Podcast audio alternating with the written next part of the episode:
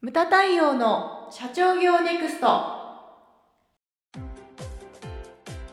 ムタ太陽の社長業ネクスト。番組ナビゲーターの丹野悦子です。太陽さんよろしくお願いします。はい、よろしくお願いします。太陽さんはい、今回のテーマは、はい、親から子へ事業のこだわりを伝承するです。はい。ざっくり、今回は、えっ、と、うん。なんか初めての試みなのかな？こう Q&A 方式であそうなんですよ。進行をしていくとはいいうことで、よくあの寄せられるあの質問というかはい、あのそれをまとめましてはい、はい。太陽さんに答えていただこうという試みでございます。はい。はい、じゃあお,、ね、お願いします。はい、では一つ目のはい。質問からいきます、はい。えー父親である会長から伝承されたこだわりは何ですか？こだ こだわりですはい。ね。はい。なんだろうな、いや、これね、うん。すごい考えたんですよ。うんうん。めちゃくちゃ考えたんですけれども、はい。強いて言うと、はい。お客様との距離感かなっていうふうに距思うんです離よ。感。はい。でこれはえっ、とね無駄だけのものじゃないのかなって思ったんですね。んっていうのは世の中コンサルタントという人はすごいいっぱいいるんですけれども、はいでもそのこれ自分でいくつも会社を経営してて、うんですあの、まあ、コンサルタントもやりつつ経営者なんですよね。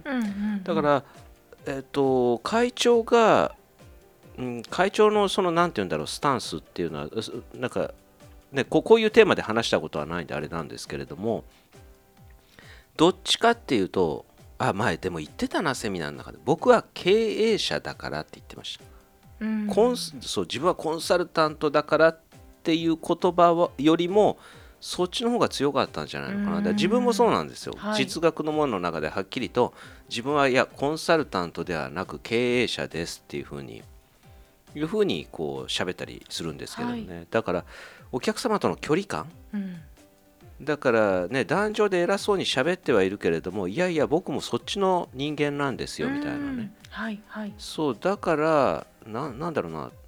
ねお客様もいやな太陽先生っていう人もいるけれども、あの太陽さんっていうようなね。そうですね。そうそう皆そういうさんそう呼んでますよね。そうそういう距離感ですよね、うん。だからその他のコンサルタントとは立ち位置がこう違うんですようんうね、んなるほど。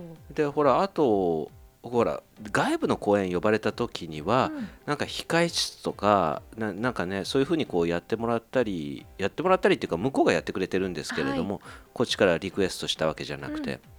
でうちのね実学の門とかあの無門塾もそうだけれどもみんなうん。と一緒に食べてるみたいな、そうですね。ご飯。そう。はい。ご飯一緒に食べてるみたいな。同じ会場で召し上がってますね。そう。で 実学の門の福岡会場なんていうのは会場後方パーテーションで仕切られてるんだけど、はい。その後ろに円卓があるのね、はいはい。で席配りじゃなくてそっちでご飯食べるだからそうみんな なで自由席なの、はいはい。だから10人ぐらいのほら結婚式のテーブルあるじゃん、はいはい。あれがそのままあるんだけどなるほど。そこにじゃあここ失礼しますって言って座ってでみんなと一緒に食べるみたいな。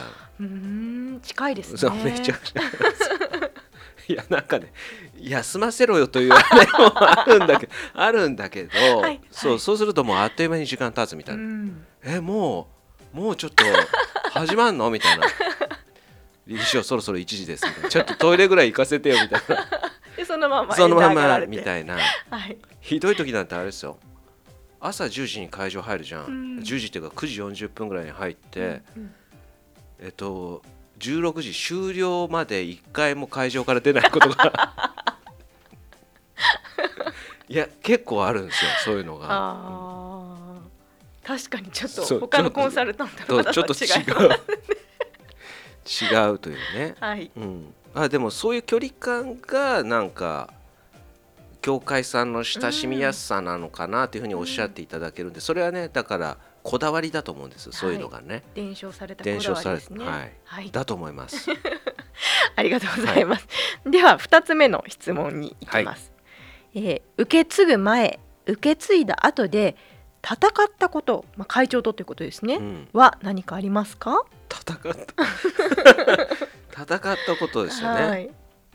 ぶつかったこと。うん、これはですね一言で言うと、はいまあ、ちょっと一つ目のあれに連動するんですけれども、うん。社内でのポジションですかね。ポジション、うん。はい。これってどういうことかっていうとさっきも言ったじゃないですか。コンサルタントか社長かっていうところですね、はい、はい。で非常にこれね体は一つしかないから両方やるっていうのは非常にねうん。難しいんですよ、はい。であとはだこれだけ出張が多いと社内にいないことが多いんで。そうですねでだからその社長業とコンサルタント業のこのバランスですね。でそれでまあ喧嘩をしたことはありましたと。うんうん。あの昔ですよ。はい。昔です。あのまだ私がペーペーぐらいの時でしたね、うん。だ生意気だったんですよ。生意気だったんですよ。それでそれ、はい。そう若気の至りで。あのあなたは社長なんですか？それともコンサルタントなんですか？みたいなどっちですか？みたいな。ぶつけた。そう。ムタ先生ムタ先生と言われていい気になって社長業をおろそかにしてんじゃないですかって。って言ったことがあった。えー、そう言ったことがあった。はい。あった、うん、だからめちゃくちゃうん。喧嘩になったんですけども。目に浮かびます、ええ喧嘩になったんですけどでもだから反面教師じゃないけれども、ん。社長業というのはしっかりやろうと、うん、なあのね会長のなんだろうなそのウィークポイントっていうのはだからうん。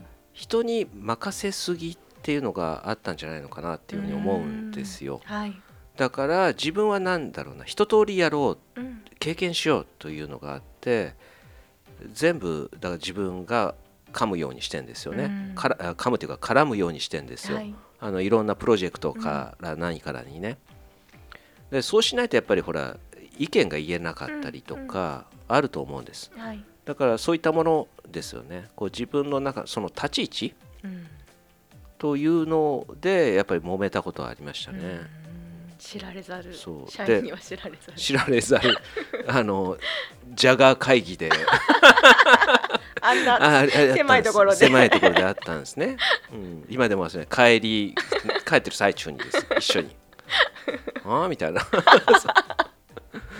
そうそうなんですよ。だからででもね会長にそういうふうにうん。で当時理事長だったけれども申し上げたからには自分ができてないといけないっていうね。こう自分自分でこうそれを戒めとして、はい。なやるほど。ってますね。はい。はい。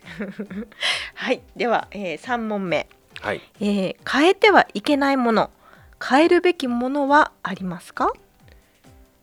それはですね、うん。変えてはいけないものまあこれ大きなところがです。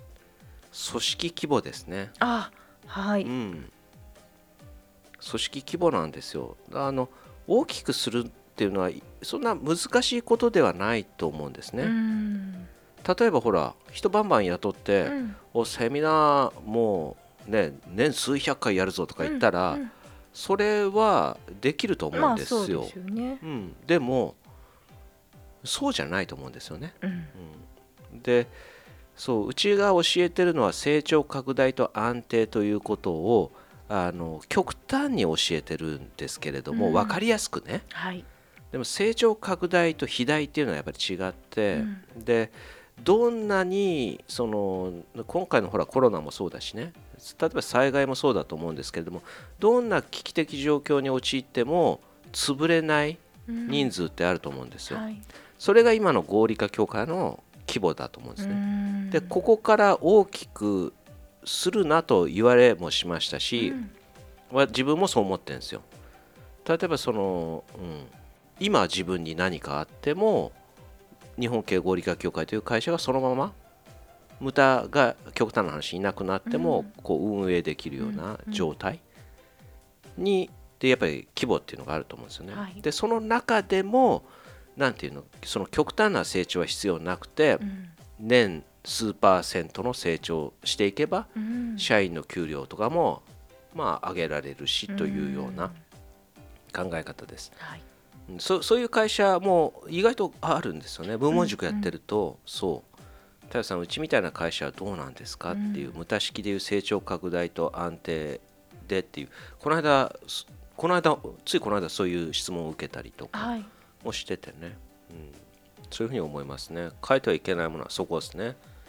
で変えるべきものはあるかうんうん。といはう質問なんですけど、はい。これはオンラインとオフラインですね。うーん。例えばその合理化協会っていうのはもう、えー、と57年。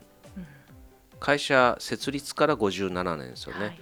だから60年近くやってるわけですよ。その前から準備段階から入れると。でずっとやってたのが昔はあの紙による DM ですね。ダイレクトメールで集めてた、ずっとやってますね。そう。で昔はね銀行振り込みなんかもなくて現金書き留めとかうん会場直接払いとか、はいはい。そういうようなことをやってたんですよね。ファックスもなかったんですよね。そうですよね。そうそういうような時代だったんですよね。で紙媒体というのが非常に長かったんですけれども、あの今はウェブから申し込みとかそういったものがもう年々すっごい増えてきてますよね、うんそうですね。で社内ではだからあのそっちに行こうという話これはもちろんあるんだけれども、でまあねセミナーの部門とあとはだからエッチャーもそうだしあとは小沢君でオーディオビジュアルの小沢君のはい。共通の認識なのか、うん。とはいえうん。とはいえ紙もなくさないっうん。ていうのがうちのスタイルみたいなね、うん、そうだからまあまああの全てを変えるわけではないけれども、うん。あのなんていうかなオンラインの強化っていうのはやっぱりやっていかなきゃいけないし、だからううちはそれがマストなんですよね。ででもいかんせん平均年齢お客様の平均年齢が高いからうん。あの紙へのシフトといあじゃあオンラインへのシフトといってもなかなかね。そうですね。お客様がねついてこれないと。そうそうついてこない。技術的にね。あれもそうですよね。そのほら CD からデジタル版へ、はいっていうのも。そうですね。これは前に1回あったんですよね。カセットテープから CD へっていうのも、うち最高発でしたからね。そうか。えだって2000年過ぎてもカセットテープ売ってましたからね。そうなんですね大体だって CD って90年ぐらいからじゃなかったかな、うんそうですね。僕が高校1年ぐらいからかな、うん。それまではねあのカセットテープでしたけれども、うん。CD になって。ちなみにはい。あの出版局にいる25歳はい。若い西野君といはい。う社員はカセットテープ見たことないって言ってました。見たことがない。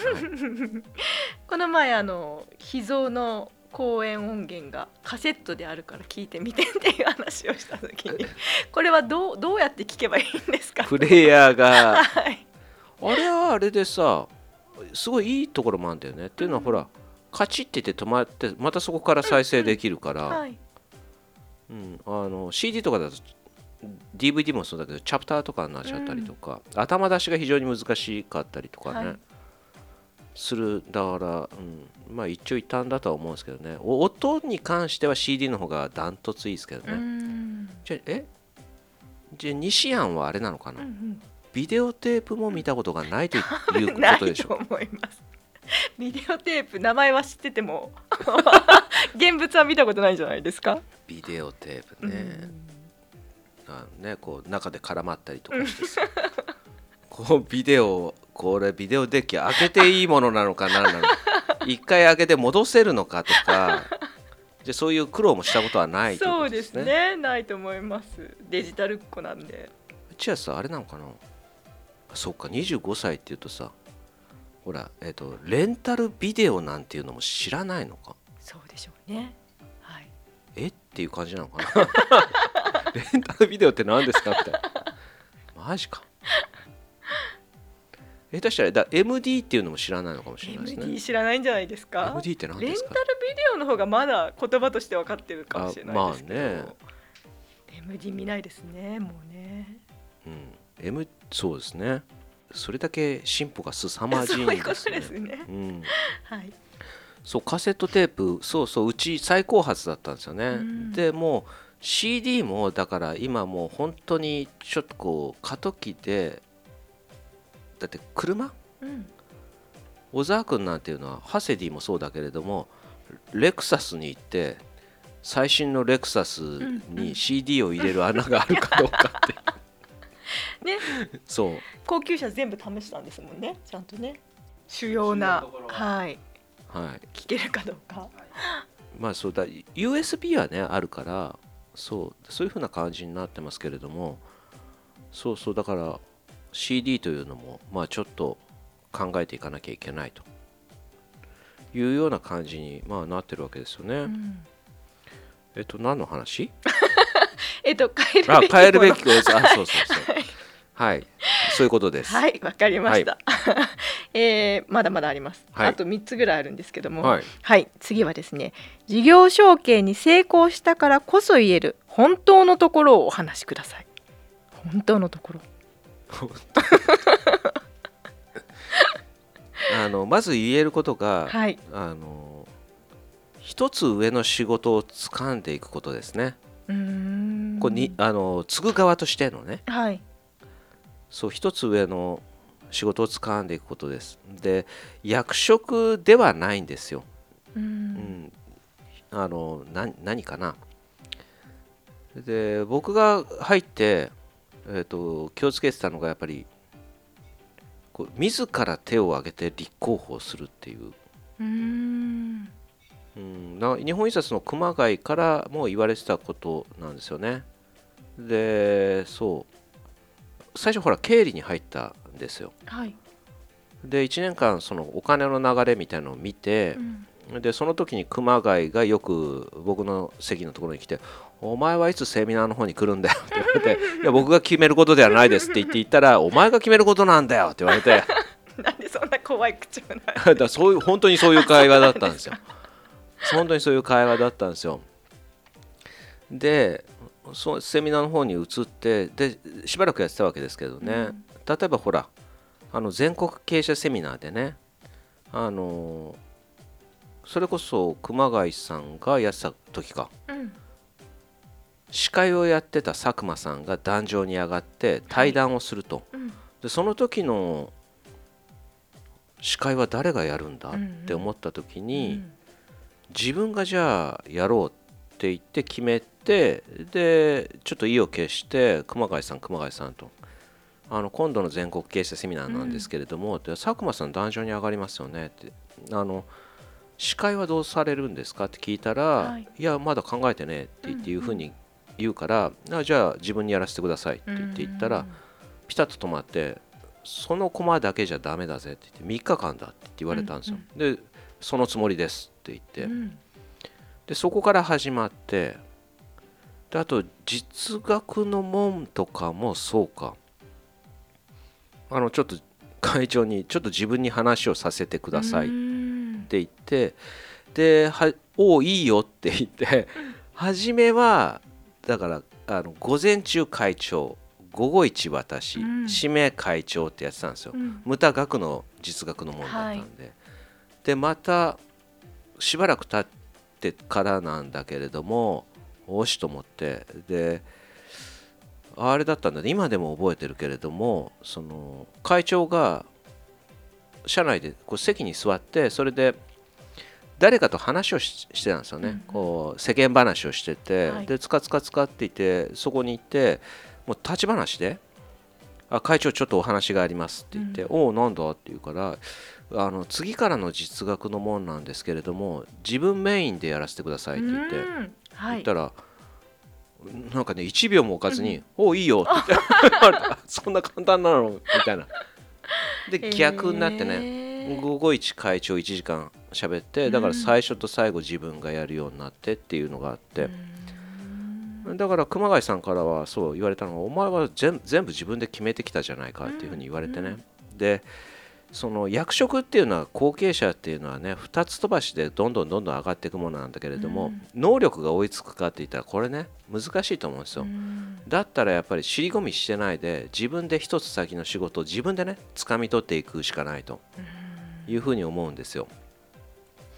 うん、あのねこれはねタモリさんも言ってたんですよねテレビで。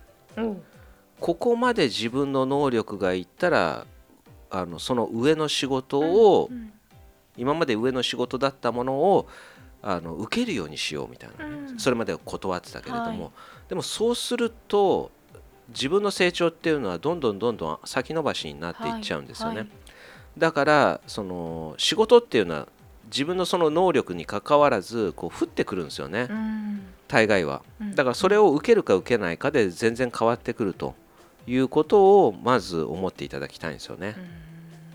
で待ってるんじゃなくて今言ったように自分から取りに行ったりとかね、掴みに行くことみに行くことが重要だと。はい。あとここであと申し上げておきたいのが事業承継に成功したからこそ言えるっていうふうな質問だったんですけれども、はい。僕自身はその成功したとはやっぱり思ってないわけですよね。はい。で成功いつじゃあどうしたら成功したって言えるのかって言ったら、うん。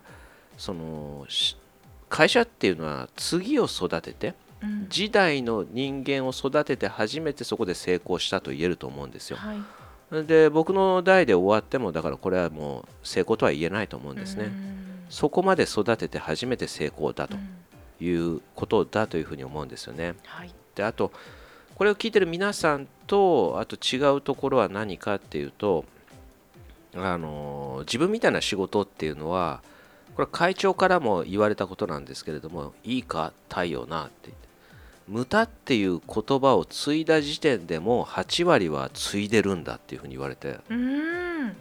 うん、いうふうにまあこれは会社入った当時から言われてて、はい。うん、まあまあこうこの立場になってまあそうなのかなともね言えるようにはなってきたのかなというふうに思いますけれども、それはこうね無駄式と呼ばれるものをね喋っても文句を言われることはないし、うん。であとはだから会長のその話とか言葉とかを自分のものとしてうん。話すということもこれも誰からも文句言われることでもないし、うん。だからそうこれは会長が言ってたんだけれどもみたいなことももうもうねほぼ言わなくなりましたけれどもね、うん。そういうのってあるのかなっていうふうに思います。名前ではなくてねうん。金編になですね。あ、なるほどなるほど。そっちの方です。はいはい。うん、そういうのってあるのかなというふうに思いますね。まあまあそれが最後の質問の答えですかね。はい。はい。ありがとうございます。はい。親から子へ事業のこだわりの伝承。はい、はい。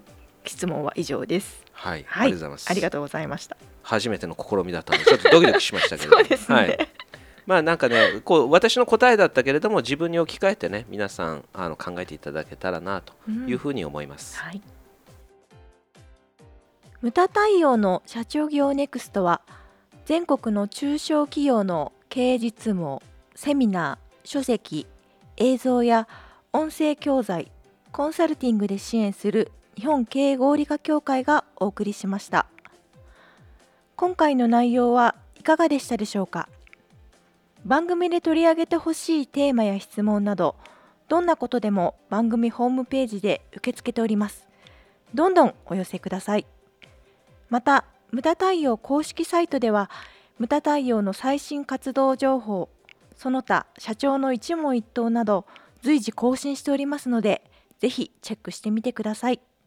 それではまた次回お会いしましょう。